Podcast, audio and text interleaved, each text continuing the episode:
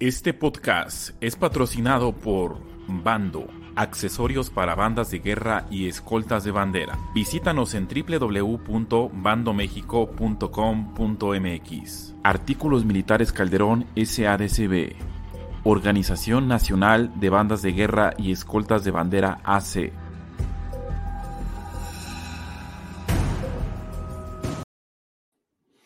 Hola, ¿qué tal amigos? Nuevamente, gracias por estar con nosotros. Bienvenidos a un episodio más de Noche para Banderos, a estos episodios grabados, los famosos podcasts que llevamos ya produciendo de hace, hace por lo menos unas ocho o nueve semanas. Todo este contenido que se va a quedar grabado aquí en nuestras plataformas digitales. El día de hoy vamos a platicar con un buen amigo que hemos tenido en el estudio de Noche para Banderos y es para mí un placer recibirlo y que nos cuente acerca de su trayectoria como instructor, como bandero y como un destacado coordinador de logísticas en el sistema de tecnológicos. Primero que nada, te saludo Nayar, ¿cómo estás? Bienvenido. Buenas noches, un gusto siempre platicar contigo, Carlos. Eh, Nayar, pues quiero iniciar, pues que nos platiques cómo, cómo empieza tu historia dentro de las bandas de guerra. Sabemos que no es tan común, pero quiero que nos platiques al auditorio, a la comunidad de, banderos, cómo inició Nayar y posteriormente pues te vas colocando en lo más alto de la cúspide en su momento. Gracias, amigo. Pues bien, es recordar, ahora sí que viejos tiempos. Estamos hablando de aproximadamente hace 40 años, eh, que yo inicié en, las bandas de guerra. Eh, pues siendo niño, tenía 7, 8 años. Yo empecé a correr en motocross a los seis años de edad, mi papá. Y eh, más o menos a los ocho años de edad nos cambiamos de entidad. Yo soy de, aquí, de Tepic, Nayarit. Este, me cambié a vivir a la ciudad de Chihuahua. Y bueno, pues esa parte deportiva del motocross, este, mi papá me inscribió en el pentatlón deportivo militar universitario de ahí de, la unidad deportiva de Chihuahua. Y, fue donde yo me encontré con, las bandas de guerra. Practicábamos otras actividades, ¿no? También defensa personal, entre otras tumbling. Y, bueno, este, iniciamos ahí con las bandas de guerra. Eh, recuerdo que la primera convención que yo asistí del pentatlón, no, no fui participando en bandas de guerra, eh, en otras actividades y, los compañeros que íbamos observamos, ¿no? Las bandas de guerra, a mí me llamó mucho la atención la intensidad de, la competencia, la, intensidad del control personal. Eh, bueno, pues es una actividad que, por ejemplo, tú puedes jugar fútbol o básquetbol o un deporte y tienes en cierto momento de la actividad un error y, la gente lo evalúa, ¿no? Que actuaste de mala manera, pero tienes la oportunidad de seguir jugando y hacer una buena nota, una buena jugada, y bueno, pues ya recuperaste ahí el, terreno del orgullo, ¿no? En cambio, las bandas de guerra pasan 20 años y se siguen acordando de la regada que hiciste, ¿no? Entonces, el autocontrol demanda más de ti, ¿no? Y eso me gustó, este, por ahí, este, el hecho de manejar moto tiene tiene algo que ver en, esa situación, ¿no? El autocontrol, ¿no? Entonces fue, fue el vínculo. Entonces cambié la actividad. Soy un niño de 8 años. En, ese momento, en el pentatlón, fue que nos conocimos este, Pedro Reyes, este, Raúl Aguirre, eh, siendo niño, ¿no? Este, y muchos instructores de Chihuahua, eh, Sergio Irán, y entre otros, ¿no? Muchos, muchos amigos. Y... Tú naciste en, eh, a ver, yo, tengo entendido que naciste en Nayarit. Naciste en Nayarit y después eh, fuiste a vivir a, Chihuahua. Chihuahua. Eh, todos tendrán la curiosidad por qué se llama Nayar. ¿Será porque naciste en Nayarit? Es una historia muy curiosa. Sí, el, Nayar significa el hijo del dios que está entre el sol, la luna, la tierra y el mar. Pero yo soy el hijo de la fregada que hace ruido con las bandas de guerra todos los días. Sí. Este, y soy de Tepic, Nayarit. Este, sin embargo, pues yo viví de, en Chihuahua desde 14 años. ¿A los cuántos años te fuiste a, Chihuahua? A los 8 años. A los 8 años. 8 años y por ahí de los 24 fue que ya, ya me vine a radicar a Tepic Nayarit. Eh, pues yo estudié en la secundaria, en la secundaria federal número 2, de la cual fui instructor de la banda de guerra federal número 2. Y también estuve en la secundaria estatal 3010, también fui instructor de esa banda de guerra. Este, después entré al CBT 122, eh, donde continuamos ahí eh, con un gran instructor, que le mando un gran saludo, el señor Eusebio Martínez Hurtado, un militar músico este, incursionamos mucho en el manual, estudiarlo. Y bueno, pues ahí estamos, somos de la misma generación, Luis Raúl Aguirre, Espinosa y yo, entre otros compañeros, pero bueno, como instructores de esa época, somos él y yo. Después vienen otros compañeros como Miguel Ángel Murguía Rojas, Ernesto Talavera a su tiempo, José Gilberto Carmen Ibarra, eh, viene Sergio Irán Rodríguez Vargas, Chihuahua. Eh, por ejemplo, Pedro Reyes, él se instructor después. Él, siguió siendo bandero y se desarrolló en el pentatlón todavía mucho tiempo. Sigue en, la actividad. Y este, pero después es que se hace instructor, igual que otros compañeros, Santana. Pero por ahí es donde se genera, ¿no? Este, la, la amistad y el conocernos. Había dos concursos fuertes, bueno, tres concursos fuertes. Uno era el Tecnológico de Chihuahua, el del Tecnológico Ciudad Juárez y de la Universidad de Ciudad Juárez. Entonces ahí también Mario Benítez, quien ahora funge como coordinador de las bandas de guerra de los tecnológicos, pues era 10 pues, años más chico que yo, ¿no? Entonces, por ahí es que, nos veíamos en esos concursos. Y bueno, después del CBT 122, este, yo me hago instructor, entro al tecnológico a estudiar ingeniería industrial. ¿Por qué entro a, entrenar, a, estudiar ingeniería industrial? Pues pasa una historia ahí. Cuando entro al CBT 122, eh, pues me dice mi instructor, ¿sabes qué? Pues tienes que armar tu tambor para que puedas participar en el desfile, pues aquí están las piezas, ármalas. Yo no sabía armar el tambor. Este, y bueno, empecé a intentarlo, batallando, pues, como muchos, ¿no? Experimentando. Me acuerdo, un compañero, me acuerdo de su apodo, no de su nombre, decíamos el hip. Por cierto que hoy en día es un gran baterista. Y él me dijo, oye, ¿qué onda? ¿No sabes cómo ajustar el tambor? Armarlo. Le dije, no, no sé. Y dice, yo te enseño dije, órale, me dice, nomás me pisas las tortas y los refrescos, órale, pues. Este, me costó mucho esfuerzo comprar la piola y lo que hacía falta, ¿no? Del tambor. Y él me, fue diciendo, ¿no? Cómo, cómo armar el tambor. Lo ajustó. Y ya cuando terminó me dijo, pues tráete los, los refrescos, ¿no? Y, las tortas. Y en lo que fui y regresé con un cúter, me cortó todas las piolas y me entregó el tambor todo desarmado. Yo me molesté mucho y dije, oye, pues, ¿qué onda contigo?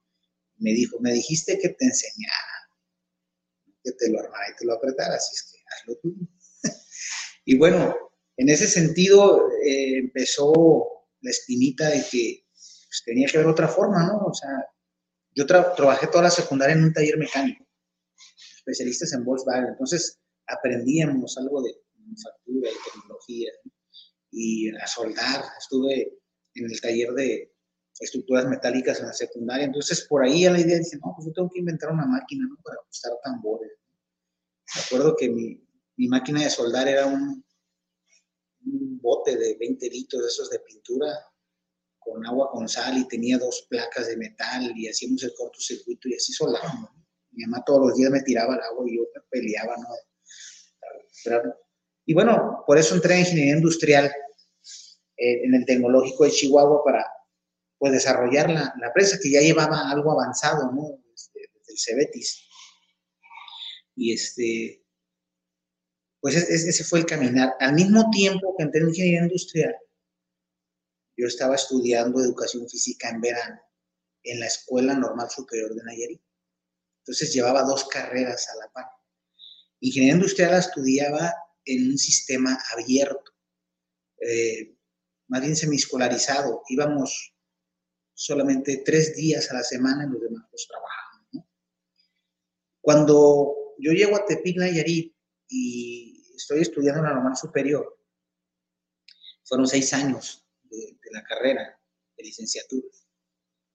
Este, todavía no terminé, de hecho yo no terminé la ingeniería industrial, pero bueno, ya el negocio, el armadillo ya había iniciado, ya ejercía. Este, se me presentó la oportunidad de trabajar en el Tecnológico de Tepic en el 2001. Yo entré el 16 de agosto del 2001 en el Tecnológico de Tepic, pero entré más por, la, por el desarrollo profesional de la educación física, que terminando la licenciatura yo estudié, me regresé a Chihuahua a estudiar la maestría en administración de la educación física, deporte y recreación con una especialidad en desarrollo psicomotriz. ¿Por qué? Porque precisamente había mucho vínculo con las bandas de guerra. Dije, a ver, ¿cómo podemos desarrollar esto? Pues tenemos que estudiar el desarrollo psicomotriz. No es, más que eso. Entonces, bien, hice la maestría y, fue el, el camino que yo seguí para poder llegar a ser director de promoción cultural de deporte Digamos que de cierta manera e, eso fue lo que te ayudó y te impulsó y sin darte cuenta fuiste subiendo de, nivel, de cargo. E, e, en ese momento, ¿qué edad tenías? Estamos hablando del 2001. ¿Cuántos años se te... A, qué edad se te, presenta esa oportunidad?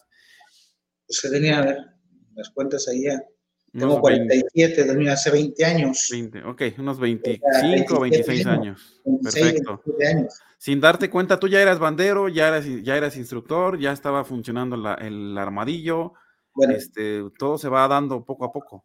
Mm, no, yo quiero dejar claro que no, no fue sin darme cuenta. ¿eh? O sea, siempre estuve muy consciente del desarrollo de, profesional. es lo que querías? Las bandas de guerra. Sí, desde el primer momento que yo fui a la convención de Pentalón, vi las bandas de guerra, regresamos, empezamos a hacer una banda de guerra y, fue con esa intención, ¿no? Empezamos a ver los manuales. Este, yo, yo quiero comentar si yo tengo el manual, los manuales originales desde Becerrito, tengo original, y, y, cada que lo estoy me lleno de emoción, ¿no? Este, tengo un original también del Ateneo, y ahí fue donde más, a ver, que esto no es a la ICEBA, no más es Pítara y todo, ¿no? Empezamos a trabajar eso y conscientemente este, eh, busqué qué tenía que estudiar para desarrollarlo. Entonces no fue así como, ah, Jeremy hice bandero, no. De hecho, yo entré al CBT 122 no por estudiar, este, yo soy técnico en electrónica. No, yo entré al CBT 122 por la banda de guerra. Este, siempre enfocado en esa situación. O sea, el director en turno pues, platicábamos y dialogábamos porque era tanto ímpetu. Dije, es que yo aquí es lo que me gusta, me apasiona y es lo que yo quiero desarrollar.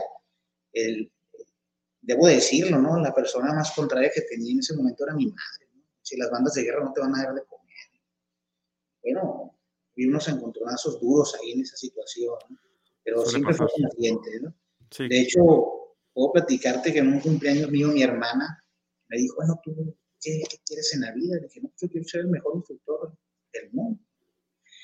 Y él me decía, pues eres el más tabú. Y yo me molesté mucho porque era el día de mi cumpleaños y dije, bueno, ¿tú cómo, me dices que soy más tabú si ni sabes nada de bandas de guerra? Y me dio una antología. Me dijo, pues ahí te da tu regalo. Que duraron tres años para yo leerla. Y cuando estaba arreglando mi cuarto y me encuentro con la antología que me había regalado un cumpleaños mi hermana y la empiezo a leer, que eran diferentes corrientes psicológicas, métodos de enseñanza y desarrollo psicomotriz, pues me di cuenta que si era más caro por todo. Entonces empecé a cambiar el método de aprendizaje y de enseñanza para hacerlo más significativo. Por eso es mi desarrollo académico dentro de las bandas de guerra. Por eso yo insisto que mientras no estudiemos y no profesionalicemos la actividad con fundamento este, pedagógico, pues vamos a seguir en un camino de una desvirtuación, ¿no? Como lo puedo constatar actualmente, sin fundamento, ¿no? No es un trabajo sin fundamento del desarrollo psicomotriz y de cómo en el ser humano realmente las bandas de guerra pueden desarrollarlo, ¿no? Entonces siempre fue consciente, ¿no? Oye, Nayar, ¿recuerdas cómo sigue la cronología? ¿Cómo siguen los tiempos después de que pues llegas a, un cargo de, coordinador? Eh, mira, yo recuerdo en el 2010 cuando se llevó a cabo el, evento de tecnológicos en el Zócalo Capitalino. O sea, no es cualquier cosa ese lugar. Tú estuviste a cargo de, esa gestión, pero ya en ese momento eras, ¿qué tú me puedes platicar? ¿Cómo, cómo llegaste hasta ese nivel? Ya eras el, el coordinador nacional de tecnológicos. Bueno, es importante rescatar las fases que ha tenido el Encuentro Nacional de Bandas de Guerra de los Tecnológicos. Empezó con siete bandas de guerra en Aguascalientes.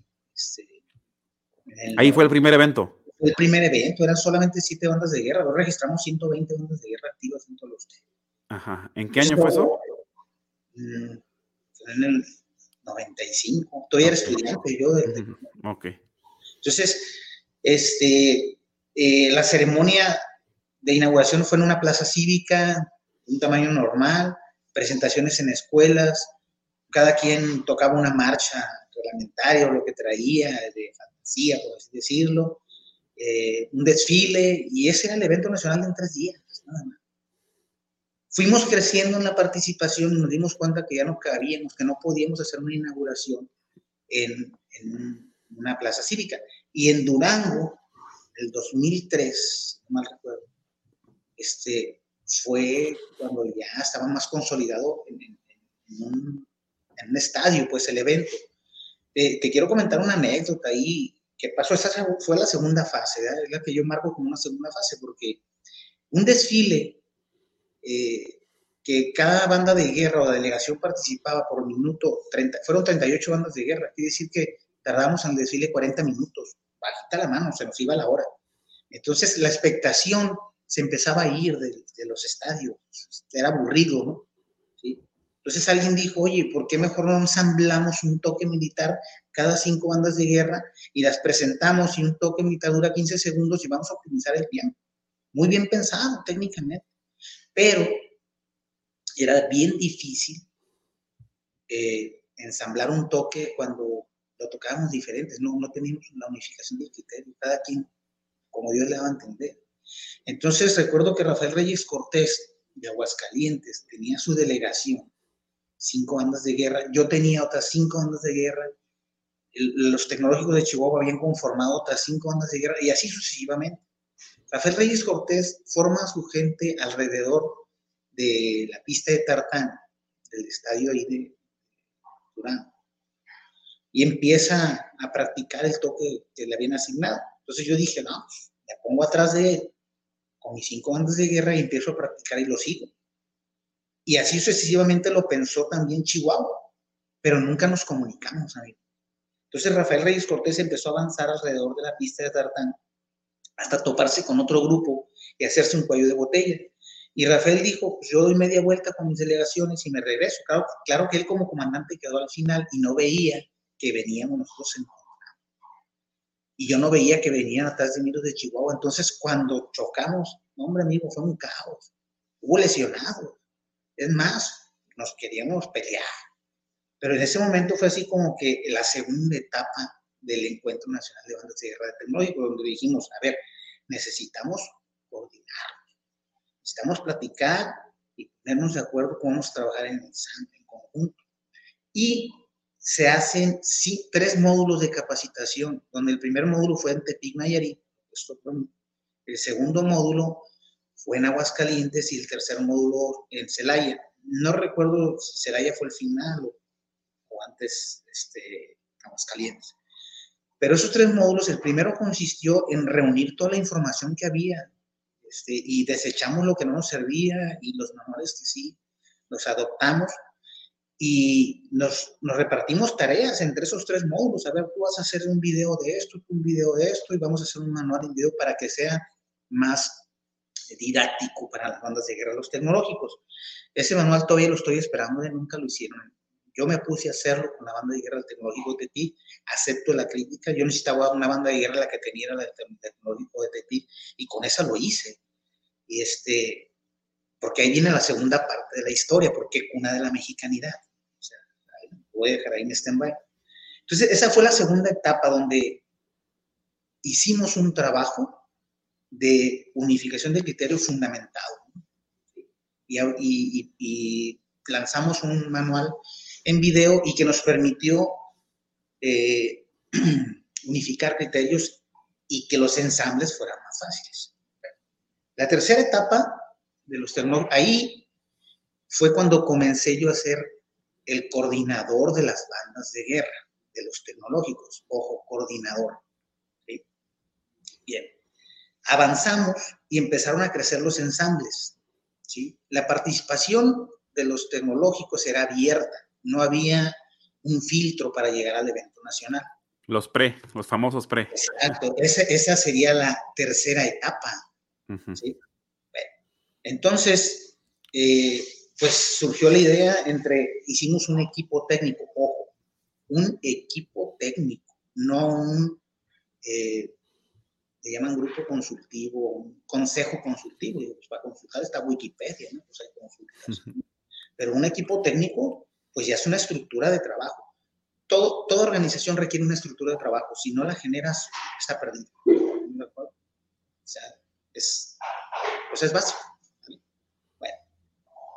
Y pues nace la idea, oye, pues hay que tocar el DS. O sea, ese va a ser el punto, pues, donde mostraremos la fuerza de los estudiantes de los Sabíamos las debilidades y las fortalezas que teníamos como sistema y las debilidades también a lo mejor técnicas, porque nuestras bandas de guerra yo estoy consciente que no todas tenían un nivel alto en cuestión de las bandas de guerra. Este, y de hecho logramos la gestión en, el DF con, esa crítica, no, pues no tocan muy bien. Yo todavía les digo, pues sí, cierto, pero tampoco las otras bandas no estudian igual que estudian estos jóvenes, ¿eh? y vamos a buen sentido, ¿no? Y estamos en un fomento y promoción de los valores. Ojo con eso. O sea, al final de cuentas no tenemos que perder eh, esa tónica. Sí, podrás lograr mucho nivel en el cifrado de corneta, en la percusión y todo, pero ojo, ¿no? O sea, ¿qué caso tiene que seas un extraordinario corneta, este, pero con tu desarrollo profesional y personal? ¿Dónde está el saber ser, el saber convivir, el saber conseguir? Ojo con esa parte. ¿eh?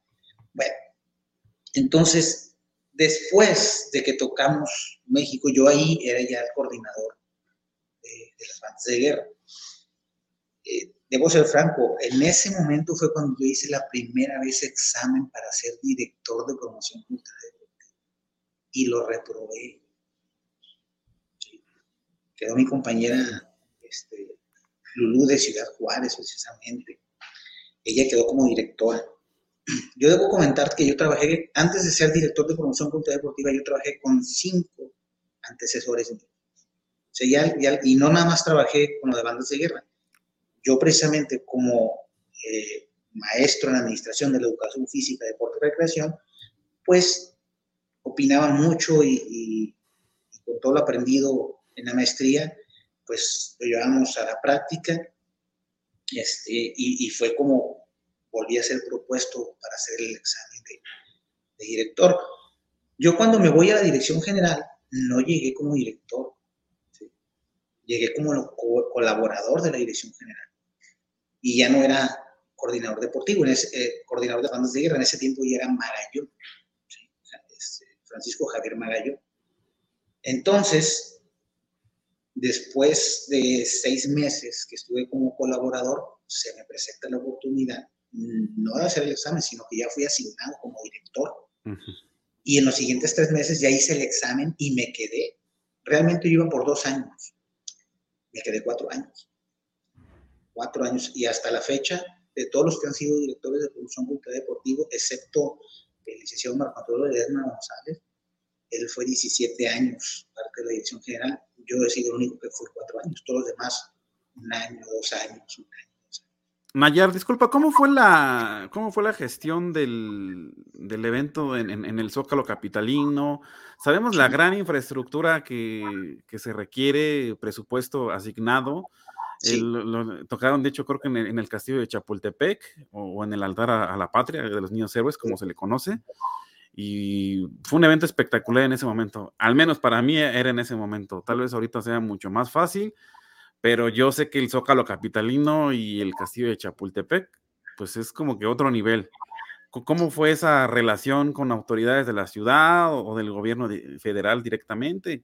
¿Cómo se maneja eso para que nos demos una idea? Muy bien. Eh, dos situaciones este, que hay que tomar en cuenta. Una, nacen 13 tecnológicos en la Ciudad de México, del Distrito Federal, ¿de acuerdo? Eh, este, está Letlagua, Gustavo Madero, Gustavo Madero II. Entonces, necesitamos mostrar la fuerza del sistema. Ojo, ¿eh? yo mis respetos para la, nuestra alma también, la, la UAM, pues, este, perdón, sí, la universidad, este, el Politécnico, pues también, y, la universidad.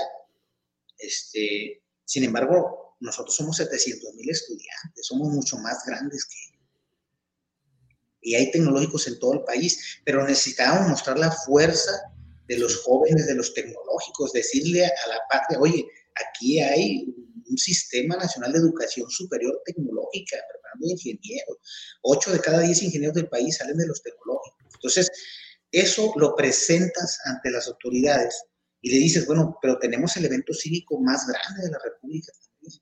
Oye, ¿cómo está eso? No, pues mira, hacemos ensambles, participamos en plazas, nos mostramos en las escuelas, damos cursos de capacitación, hacemos un desfile magno y bueno, ya llevamos un plan trabajado desde hace tres años anteriores.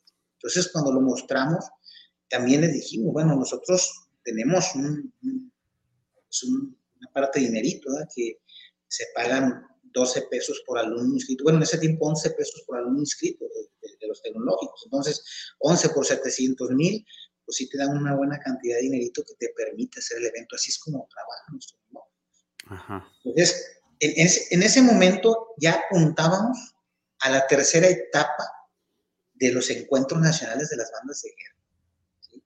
Estábamos creciendo en participación. Entonces, fue un evento con una programación muy, muy interesante.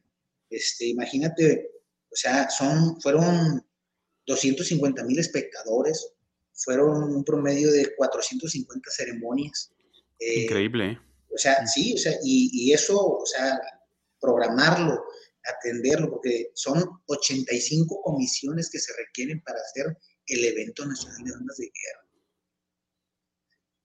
Con 26 coordinaciones.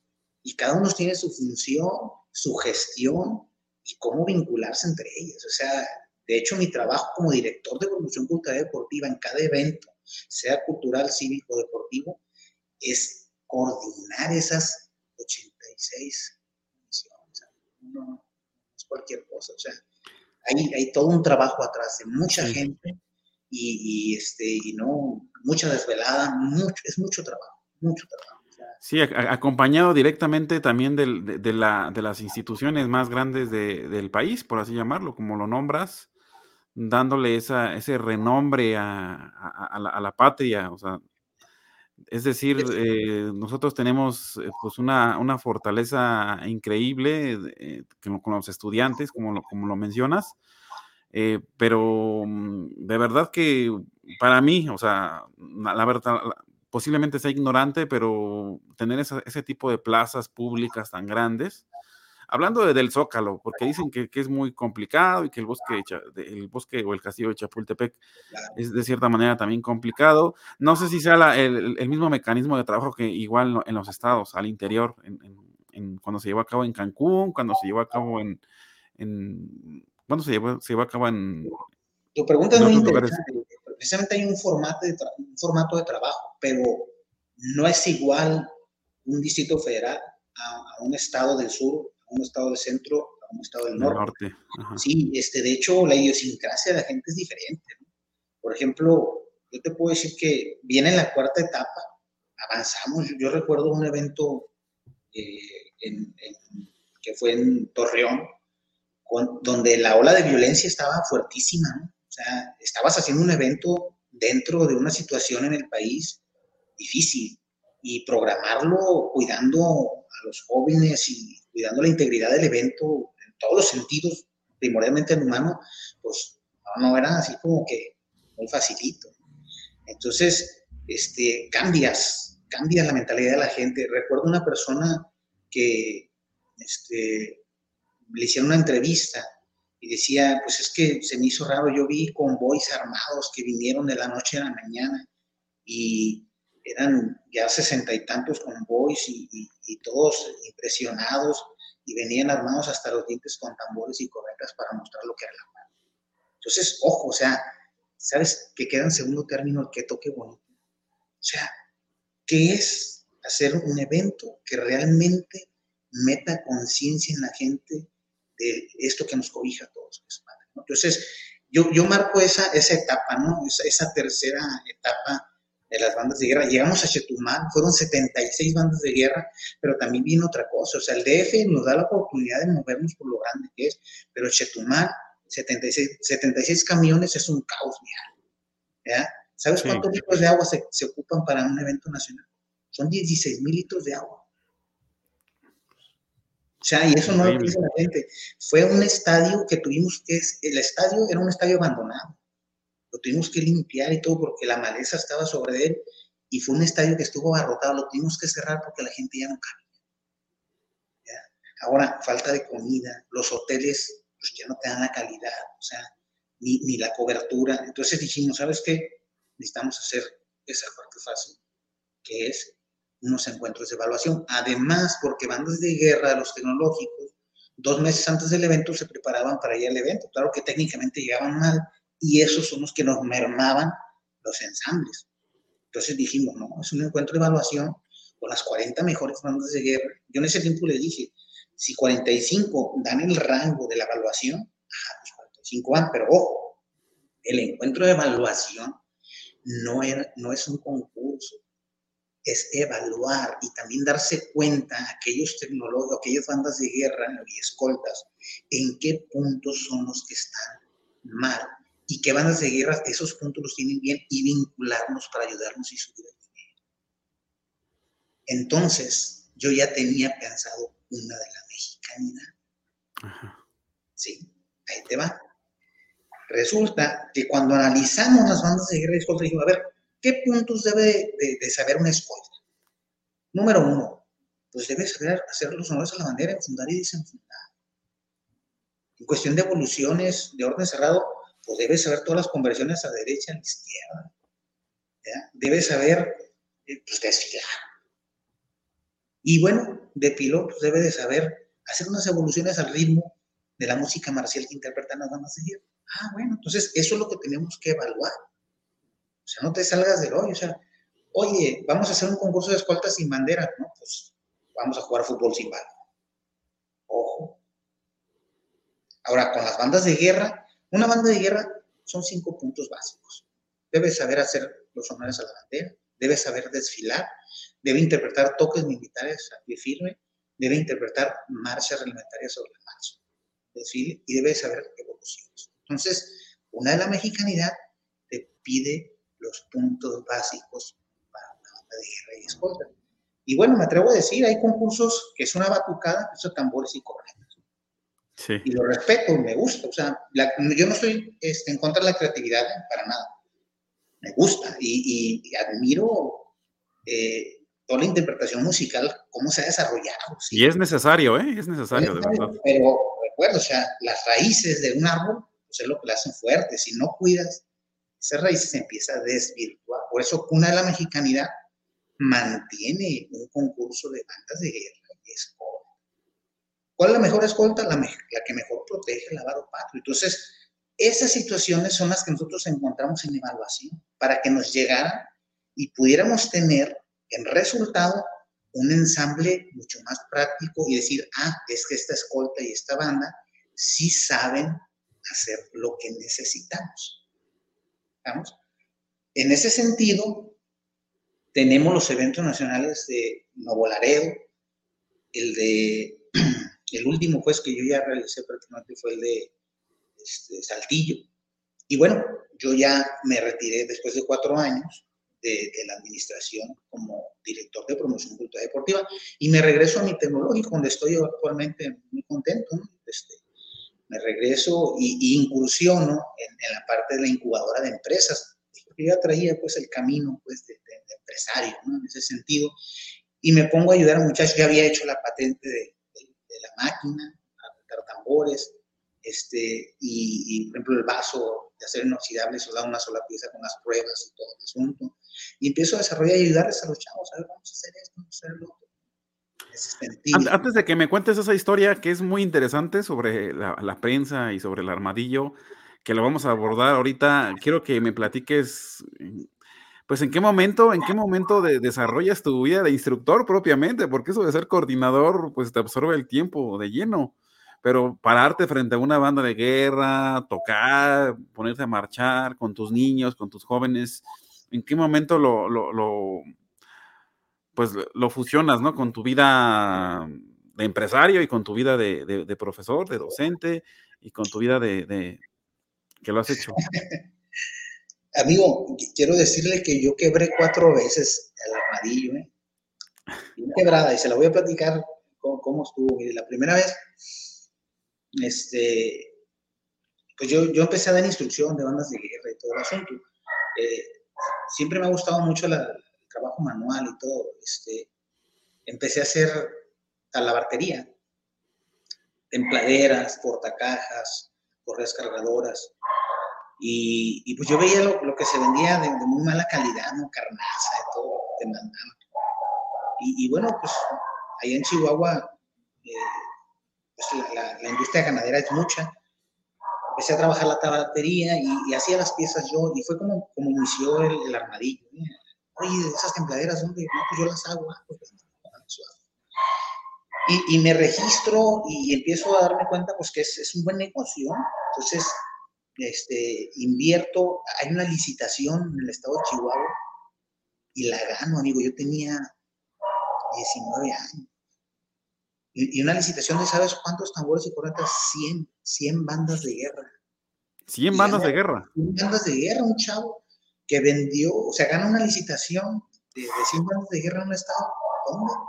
Entonces invierto, me, me encharco con el banco y todo, pero ya mayor de edad, ¿qué onda?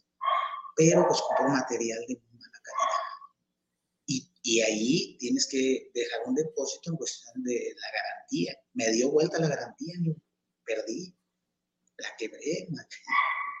Entonces, este, me pongo a trabajar en otras cosas y la instrucción también, ¿no? a la vez para poder pagar al banco lo que yo debía. ¿sale? De mesero, en una, una taquería, tacos chivos, cuando vayas, pruébalo. Con mucho gusto. sí, sí, la verdad es que empezamos a trabajar en esa situación. Toda la vida he trabajado, ¿no? Desde los 12 años. ¿no? Yo, mi padre, pues, a, trabajar todo el tiempo. En la central de abastos, instalando parabólicas, eh, muchas cosas. Este. De hecho, en el tecnológico este, era aguador, tenía un, negocio de agua purificada. Por ahí, y primero se burlaban de mí, pero después eran mis empleados en la ruta, yo no cubría. Pero bueno, entonces, por ahí lo de empresario, ¿no? También. Eh, entonces, en el armadillo... ¿Por qué le pusiste el armadillo? vamos a empezar por ahí. Ah, este, Digo, ya te estás adelantando, pero vale la pena. Déjame los cuatro puntos. Ok, perfecto. Y ya te digo lo del armadillo. Bien, entonces, la primera quebrada fue esa, ¿no? Me metí en una licitación, la parte de garantía me dio vuelta y, tenía que estar remetiendo lana a eso, ¿no? Bueno, la segunda, fíjate cómo estuvo, resulta que el, precio del dólar baja, el precio del metal, y, me dice un proveedor, ¿sabes qué? Tengo muy buen precio y de muy buena calidad Yo ya casi terminaba de pagar mi deuda. Y dije, oye, pues puedo invertir, lo vendo a mejor precio y hasta voy a pagar lo que debo y hasta me va a quedar una lana para poder continuar con la rodilla. Pues ándale, me encharco otra vez. Pero resulta en la segunda quebrada que el cliente pues no estaba acostumbrado, como hasta hoy, ¿eh? al precio de una buena calidad material de banda de hierro. Entonces me costó mucho trabajo venderla, mal vendía, apenas sacaba para poder pagar otra vez lo que debía. Fue la segunda quebrada. Eh, la tercera quebrada fue de que me metí ya más de lleno en la instrucción porque yo podía ofertar, como tenía material, yo podía ofertar a las escuelas, decir, bueno, yo te doy la instrucción, si no tienes instrumentos, yo te los presto, Y, este, y ahí vamos, después me los pagas, ¿no? Y, generé a mi cliente, ¿estamos de acuerdo? Bueno, pues cuarta quebrada, nunca me pagaron.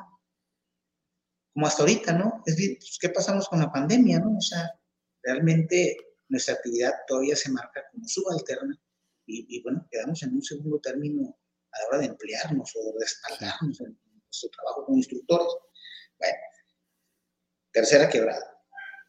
Pero resulta que con esas bandas de guerra yo empiezo a ganar los concursos, eh, mis compañeros empiezan a ver la calidad de mis instrumentos, yo ya empezaba a echar a funcionar la máquina y todo el rollo, veían la calidad del ajuste, y entonces haz de cuenta que fue una inversión en promoción del material que yo vendía. Empecé a generar, a vender, me empezó a ir muy bien, y bueno, pues vino la cuarta quebrada, ¿no? Que lo todo, sobregiré, me lo cotorré. Esa fue la cuarta quebrada del armadillo, ¿no? Y aprendes, ¿no? Aprendes. Es un ¿Durante cuántos años pasó eso? O sea, durante, estamos hablando de más de 30 años, empezó el armadillo. Eh, eh, el armadillo empezó cuando yo tenía 18 años. Hace, hace 30 años. Durante 30 años, cuatro veces quebró. Sí. Entonces, el armadillo, ahora sí, ¿por qué el armadillo? Porque yo decía, es que la tengo que armar, la tengo que armar, o sea, pues, no, armar. Entonces, cuando estudio administración de la educación física, reporte de creación, hay materias que te incursionan en ese marketing que requieres para desarrollar un negocio. Entonces, todo el mundo le escolta el bandero este, X, ¿no? Entonces yo dije, bueno, tengo que salirme del esquema. El armadillo, siempre te preguntan por qué el armadillo, y eso hace que sea significativo el aprendizaje del armadillo, se queda grabado el armadillo pero venía de que la tengo que armar. Además que es un animal muy peculiar, todo el mundo, tigres, leones y ratas blancas y todo, ¿verdad? Y cucarachas, pero ahí está el armadillo que es muy mexicano y que bueno, pues también es un, animal muy peculiar, muy inteligente, ¿no? Había que estudiar. Y bueno, yo dije, pues órale el armadillo. Pero nace de una, de, una herramienta de creatividad, ¿no? De los negocios, como Sí, es, un punto de marketing, definitivamente, el armadillo. Sí, sí. Sí, la verdad te, te pregunto la, vida de instructor porque, pues, así que tener tiempo para todo a veces no es suficiente. En este caso, como lo mencionas, nos platicas la, tu vida como coordinador de eventos que te, pues, te llevaba al límite, porque pues hasta tu vida personal la, descuidas por completo. Entonces, ¿la vida de instructor la, intercalas o, eso fue antes de, de, no, yo sigo, ahorita tengo la instrucción de la banda de hierro tecnológico de actualmente yo traigo. Este, tengo una ferretería, sigo con el armadillo, trabajo en un tecnológico, y puedo tener mi sabático, no lo he tomado. Así es que el trabajo hace el hombre, amigo. Entonces, me gusta, me gusta el trabajo. A veces me hablan por teléfono y me dicen, oye, ¿estás ocupado? Pues sabes que si no estoy hasta me lo invento, o sea, me gusta trabajar. Tengo mi taller, me encanta mi taller, yo puedo pasar ahí este, ideando, inventando, y es apasionante, ¿no? Y enfocándolo. Y bueno, sí, sí lo conmigo, te soy franco, ya, ya, ya en la parte de instrucción, este, lo hago, pues sí, por el gusto, todo el asunto. Sin embargo, pues vas cambiando de esquema. Eso, eso lo dejo bien claro. Este, y también, ¿no? O sea, no, no, yo no me quedé nada más como coordinador de las bandas de guerra, yo fui director de promoción cultural y deportiva de un sistema de educación superior tecnológica. Y, y bueno, orgullosamente lo digo en modestia aparte, nadie en la República ha logrado ser director de su sistema en el que trabaje en este rubro. O sea, yo sí me enfoqué, dije, bueno, voy por ese lado, o sea, para eso lo estudié y sí, caminé. Y yo invito a eso, o sea, no va a haber de otra, amigos. Profesionalizar esto es estudiar, ¿eh? Y este, hay que fundamentarlo.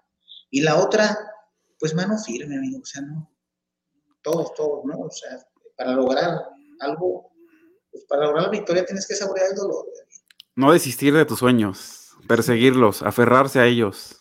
Todo es un sueño sido un sueño, ¿no? El hecho de que tocaran al mismo tiempo bandas de guerra desde Chetumal hasta Ciudad Juárez, siempre fue un sueño, pues yo vivía en Tepic, muy niño me fui a Chihuahua, perdí yo familia, o sea, contacto, perdí contacto total de abuelos, tíos, primos, y siempre había una idea de, yo tengo que mis amigos de, de, Tepic y esto. Mi abuela es de Cuernavaca, Morelos, mi madre es de Cuernavaca, Morelos, entonces siempre eh, queriendo reunir, ¿no? Entonces, pues prácticamente las bandas de guerra en los tecnológicos para mí fue caminar sobre un sueño. Actualmente, ¿cómo se manejan los, los contratos? ¿Cómo se manejan los contratos? Bueno, a, lo mejor actualmente no, no estás muy bien informado, pero ¿cómo, ¿cómo entra pues el que quiere ser instructor de banda de guerra y escolta en un tecnológico y de cierta manera quiere asegurar una, una plaza? ¿Se maneja así, o sea, de fácil como se escucha? Ok, bien. Eh, por principio, eh, hay, hay, instructores que tienen plaza. hay instructores de docentes que están por honorarios. Hay instructores que este, pues, de repente así como que contratan por temporaditas y hay unos que todavía le están echando muchas ganas y, y trabajan de tripa corazón. Bien, definitivamente para tener plaza, todos los instructores que tienen plaza, todos tienen carrera, son ingenieros o algo, entonces dan, tienen la oportunidad de meterse en la docencia y, y bueno, combinar. ¿no? Por ejemplo, yo en mi caso, yo entré como coordinador cultural, o sea, desarrollando la parte musical, la danza, el teatro, y, bueno, y era el instructor de la banda de guerra, ¿sí me explico? Entonces, eran dos actividades ahí. luego me dicen, oye, pues es que tú estudiaste educación física, ¿qué onda con la deportiva? No, pues también entro en la coordinación deportiva, ¿no? Y, y eso, pues, este, fui, fui, escalando, estudié la maestría, órale, oye, ¿hay manera de competir una jefatura? Ah, pues órale, entonces, Ojo, por ejemplo, te puedo hablar de Jesús, este, eh, Chucho de Minatitlán, ¿no? Mi, hermanito, eh, pues él es licenciado en educación física, ¿no? Y este, eh, él entró por honorarios y, logró entrar pues, por sus estudios, ¿no? Porque, Magallón, entró por honorarios, Magallón en Ciudad Guzmán, pues él es ingeniero mecánico. Este, por ejemplo, ahí con él yo me fundamenté mucho para ya empatar eh, un poquito más tecnológico con la, prensa, ¿no? Ahí jugamos mucho en ese sentido. Este, por ejemplo, eh, en Mérida, ¿no? Este, ay, caray, perdón, ahí mi amigo. Felipe. Felipe. Felipe. Pues es, el, es, el ingeniero, es ingeniero, pues, ¿no? Este, en ese sentido. Entonces, si, si ponemos como ejemplo esa situación, ¿quiénes tienen plaza? Los que estudiaron. Así de sencillo. Es Mario, Ciudad Juárez, ah, pues, es licenciado en administración, Mario. Y aparte, él este, ha fungido como jefe de la carrera de administración. O sea, combinamos ahí el asunto, ¿no? Sí, sí, sí me explico. Bueno, los de honorarios, pues bueno, los tecnológicos tienen una partida para honorarios. Este, por ejemplo, yo en este caso, en el tecnológico Tepic, eh, ahorita tengo cuatro, cuatro promotores deportivos, uno de básquetbol, uno de fútbol, uno de danza y otro de atletismo, que no tienen plaza, pero se les paga por honorarios, tienen 25 horas a la semana. Bueno, y se contratan. Esta parte de la pandemia, pues no fueron contratados por el hecho de que no teníamos cómo justificar pues, que no va a haber actividad. Pero ahorita ya lo retomamos. Entonces, y los otros, pues así como que, oye, ven, échame una mano y ahí va, ¿no? Y este, de repente, pues, te va un barro y andan batallando. Pero definitivamente, sí, sí es difícil, hay que estudiar y en todos los sistemas, ¿eh? en todos los sistemas. Por ejemplo, ahorita a mí me da mucho gusto que eh, Luis Raúl Aguirre pues ya terminó la licenciatura, ¿no? Este, ah, bueno, ¿cómo, ¿cómo va a poder crecer en base a eso, amigo? Ahora, yo en mi caso, pues estudié qué podía desarrollar de las bandas de guerra, tanto tecnológicamente como pedagógicamente, ¿no? O sea, yo, yo lo busqué, a ver, ¿qué me va a dar? Porque la educación física todo el mundo la estudia a veces y se va por el ramo deportivo, pero ¿qué pasó con el ramo de desarrollo psicomotriz, ¿no? En ese sentido. Y, bueno, la verdad que he buscado muchos compañeros a ver, oye, ¿lo has estudiado por este lado para desarrollar las bandas de guerra? y algunos sí, algunos sí, pero es poco Pero, ah, por ejemplo, yo, yo tengo la duda. Eh, por ejemplo, yo soy docente, entro por, por, honorario, por contrato, no sé. Pero, por ejemplo, ya me, me, surge la oportunidad de tener la banda de guerra y la escolta. Se escuchará la, la, pregunta como un tanto controversial, pero ¿la banda de guerra y la escolta te la pagan aparte o es como meramente un, pasatiempo dentro del sistema? Por lo menos de, de tu experiencia. ¿O depende mucho de la escuela o el director? O de, yo, tenía, yo tenía plaza administrativa y una parte la fungía como coordinador cultural deportivo en ciertos momentos, pero aparte cierto tiempo de, emisoras que yo tenía, pues eran dedicadas a la instrucción de la banda de guerra, o sea, no, era como el pasatiempo, ¿no? Aparte del show, por ejemplo, yo ahorita, pues sí, este, soy jefe de departamento de actividades escolares y tengo una instrucción de la banda, entonces mi tiempo completo, pues eso. Aparte que doy clases también Horas adicionales de banda de guerra. No, no son horas adicionales. Yo tengo tiempo. Dentro de. yo tengo 40 horas de tiempo completo y esas 40 horas funjo como jefe de departamento, funjo como instructor de la banda de guerra y funjo como catedrático. Ajá. Entonces, no sé, hasta ahorita, pues cuántos compañeros instructores de banda de guerra tengan tiempo Sí, no, definitivamente yo creo que no es ninguno, o sea, no creo que ninguno se dedique completamente a la banda de guerra y a la escolta. Seguramente muchos eh, pues, ejercen sus estudios, como bien lo mencionas, administrativo o docente. Y pues bueno, como tú lo mencionas, son los que se prepararon, ¿no? Los que sí, pensaron en un futuro y vieron, tuvieron mucha visión en esa parte. Sí, pues definitivamente es eso. Mira, yo creo que esta, yo, yo conocí una persona que vende raspados ahí en Mazatlán, buenísimo los raspados y, es el mejor vendedor de raspados que yo conozco y él va al estudio. Estudió cómo vender raspados y le apasiona y le gusta y tiene una habilidad en todos los sentidos. Entonces, si tú quieres desarrollar algo, tienes que estudiarlo, definitivamente. Ahora, en algún, en algún eh, momento me pasó a mí lo mismo. Dije, me gusta tanto esto que me voy a, a poner a estudiar comunicación y pues de una manera lo fui fusionando con bandas de guerra y escoltas. Lo he dicho y lo aplaudo, o sea, mi respeto, ¿no? O sea, mantienes un diálogo muy, serio, este, eh, puedes acomodar la dinámica en un nivel que mi respeto y lo entiendo perfectamente. Digo, no, pues esto no, no es échate la moneda y ahí va, o sea, lo sabes hacer. No es un juego, ¿eh? Sí, sí. No quiero dejar de, desapercibido y como para ir eh, cerrando el capítulo, que, nos, narres.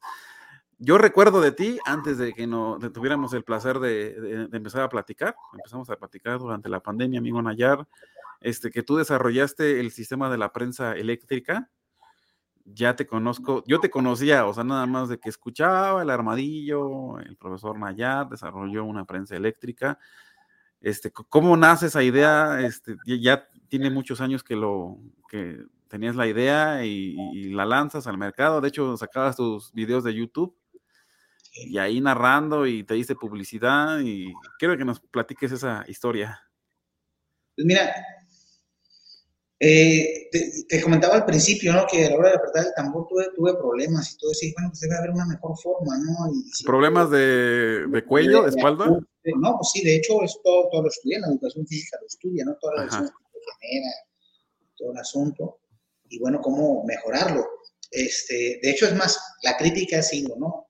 Oye, pues que aprendan, que mano, que me para que se hagan hombres. Y yo le digo, oye, ¿tienes carro? Sí ¿Y por qué no andas a pie todo el día? Ándale, para que te hagas hombre. Pues, bueno, la tecnología tiene que abrir paso, ¿no? Definitivamente, o sea, no, va por ahí. Y, bueno, yo digo, bueno, pues, tengo que vincular dentro de los, tengo que mostrar dentro de los tecnológicos que la actividad extraescolar es parte del desarrollo del estudiante.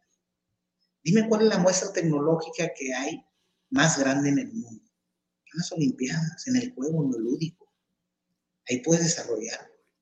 Entonces, fue esa situación, y no nada más ahí, por ejemplo, con IGE, yo, yo hice todo un método de evaluación para bandas de guerra, y yo los escucho que hay cursos, mira, este, a lo mejor mis respetos para ellos, ¿no? Pero, pues están mal, o sea, yo soy un académico, sé cómo evaluar, y desarrollé un método de evaluación en el cual no te permita tu apreciación, sino la aplicación de una técnica y que hagas un cotejo de acciones y que sean congruentes, que sean fundamentadas. Por ejemplo, oye, es que la potencia, cuando están midiendo decibeles, decibeles no es potencia, es un volumen. O sea, sí, sí, sí. La potencia se mide en watts, caballos de fuerza, entonces es otra onda. Están, están haciendo cosas de manera errónea, pero bueno, pues síganle, yo los respeto. Pero sí les puedo demostrar esa situación. Yo tengo todo un método de evaluación y aparte, ese era demostrar, a ver, dije, con los de ingeniería y gestión empresarial, hay que un sistema de evaluación, como ese sistema este, que, en las empresas se mide, ¿no? Un sistema de gestión y calidad. ¿vale? Y bueno, dejando bien claro cada uno de los aspectos que estás evaluando y cómo tienes que derivarlo. O sea, no puedes evaluar todo. Yo, he visto las cédulas de evaluación, es un instrumento muy pobre realmente, ¿no? Pero bueno, ahí vamos caminando, lo respeto, ¿eh? Lo respeto, pero sí, digo. Ahora, este, no nada más eso, también, por ejemplo, yo hablé con los ingenieros en sistemas y dije, a ver, vamos trabajando, yo lo que busco es esto, y tengo todo, toda una plataforma, ¿no? En ese sentido. Por eso lo aplico con la mexicanidad. Y vamos a ir desarrollando. Hay gente que se cierra, ¿eh? pero bueno, ya dicen que es de sabios cambiar de opinión, es decir, cuando ya lo sabes realmente, cambias de opinión, ah, sí es cierto, ah, sí. Un concurso de escoltas sin bandera, no, pues la verdad no hicimos no, no, sí, ¿qué te digo? Sí. Tiene toda la razón, pues tiene que tener una bandera, pues estoy buscando dar protección a la patria, entonces, ¿qué onda por dónde? Oye, pues una banda de guerra es un medio de mando para sustituir órdenes a viva voz, es que si hablas, pues ya perdiste quiero ver quién es el mejor para sustituir órdenes voz con una banda de guerra. Es un lenguaje, hay un emisor, un receptor, bueno, hay un código de, señales, por ejemplo, cornetas de órdenes. Pues yo he visto muy buenos codificadores de señales y he visto muy buenos cornetas de órdenes que tocan bonito, pero no saben codificar señales. Entonces, tiene más peso, ¿no? Evalúo. ¿Consideras que con todo lo que hemos avanzado todavía tienen que llegar nuevas innovaciones tecnológicas? definitivamente nos rebasarán y encontrarán puntos mejores. O sea, somos evolución, amigo. De la prehistoria pasamos a un feudalismo, el feudalismo un capitalismo, el capitalismo ha habido otros intentos. Yo creo tenemos que, no, podemos quedarnos parados, somos evolución. Y entiendo perfectamente que nuestro medio que amamos tanto, que nos gusta, pues hay, hay evolución, existe evolución. Y, y no, no estoy negado a ello. Me preocupa el hecho de que la evolución se convierta en mutación, que es otra cosa, y se pierda la raíz, eso sí. No es lo mismo mutación a evolución. Por dejar un ejemplo más claro. Sí, ya llegaremos entonces en 10 años a descubrir que ya se fabrican cornetas de una manera especial, este, ya podemos fabricar tambores pues de otra manera, con otro tipo de materiales, uniformes hechos no sé, yo creo que más personalizados. Sí, de hecho, por ejemplo, una trompeta se fabrica en, bajo eh, temperaturas bajas, ¿no? Y una corneta en temperaturas altas. Entonces, si llegamos a fabricar un instrumento, quien primero que haga una corneta en temperaturas bajas, ah, pues que eso, pero no es innovación, o sea, pues ya lo hacen, ya hay instrumentos de viento que lo hacen, si no es una aplicación, ¿no? en ese sentido. Pero bueno, iremos caminando. Pues muy bien, amigo Nayar, pues ha sido un placer platicar contigo.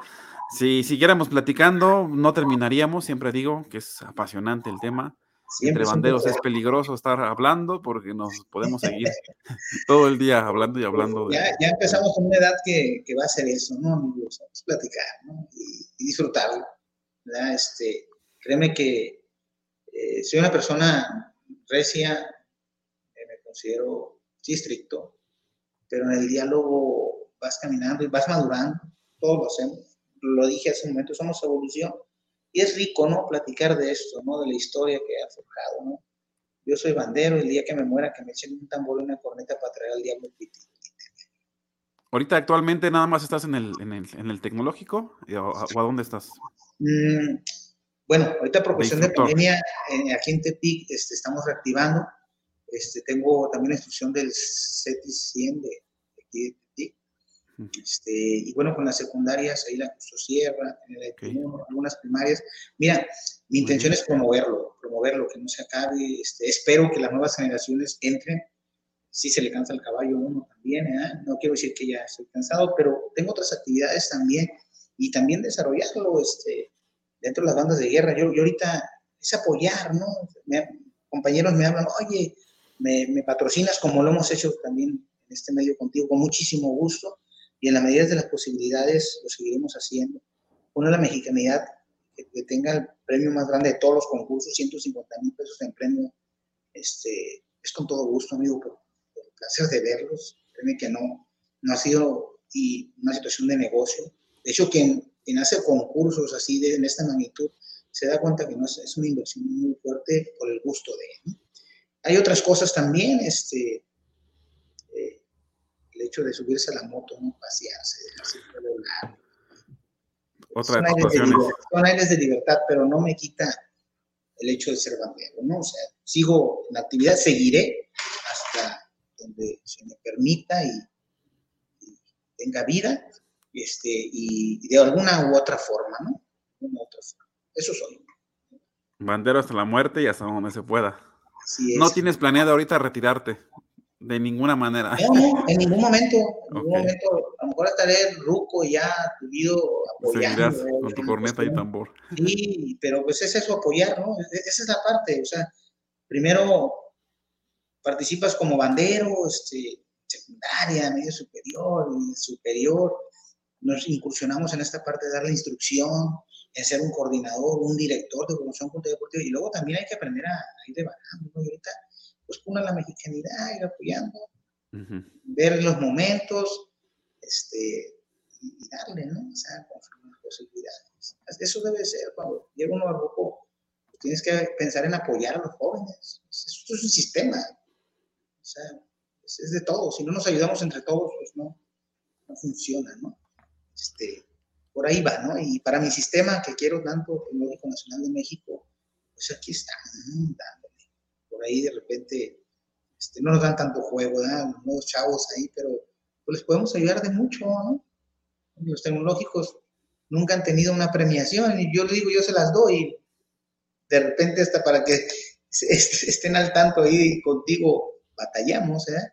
Entonces, este, pues es, es difícil, pero bueno, ahí estamos. Nos divertimos, bueno, amigo, pues estaremos contactándote en otras ocasiones para seguir hablando del medio de bandas de guerra y escoltas, porque es muy apasionante. Te agradezco más, no sé si quieres agregar algo, un mensaje para... Carlos, agradecerte ampliamente toda la actividad que estás haciendo, el fomento que, has logrado a través de la pandemia. Ha sido difícil para todos, pero esta valentía que has tenido de hacerlo, esas entrevistas y de escucharnos, te lo agradezco mucho. A, los compañeros, pues mandarles un abrazo fuerte, eh, agradecerles también y a todos aquellos que van a continuar con las generaciones. Estamos ah, en disposición y en apoyo y, vamos, ¿no? Hacer patria este, es, es, esto, amigos, sumarnos. Yo, yo invitaría a dejar un poquito de lado los egos, me gusta mucho ahora que ya llegamos a Rucos y que platicamos ya en otro sentido. Oye, pues qué caso tenía, estamos bronqueando. Ah, Por cosas que no tienen sentido. Sí, eh, hay, hay banderos. Yo les digo ciber, ciberbanderos, ¿eh? Y, y, luego ni se conocen y ya se están peleando, ¿eh? este, como que están buscando nomás en qué punto se equivoca o no tiene la razón para echarle tierra. Pues ya cambiemos ese aspecto y van a ver que mejorará el asunto. Muchísimo, muchísimo. Yo creo que es momento ya de hacer acciones como banderos y escorteros diferentes, donde nos sumemos y donde pues el sueño de no pasar desapercibidos en la historia de este México le contribuyamos un poquito. Y, y la otra, invitar, esto se tiene que profesionalizar, va a ser en la manera que va a crecer. Si seguimos en un camino de desvirtuación, pues nada, Si hacemos concursos donde hay un ganador y muchos perdedores, estamos aprendiendo a perder. Uno solo a ganar, pero de manera impositiva. Completamente de acuerdo. Hemos tenido buen avance y creo que vamos, vamos por buen camino.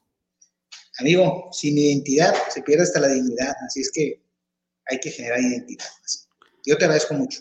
Un abrazo y pues, aquí estamos a la orden, Carlos. Gracias a todos, nos vemos en el siguiente episodio. Hasta la próxima. Este podcast es patrocinado por Bando, accesorios para bandas de guerra y escoltas de bandera. Visítanos en www.bandomexico.com.mx. Artículos Militares Calderón SADCB. Organización Nacional de Bandas de Guerra y Escoltas de Bandera AC.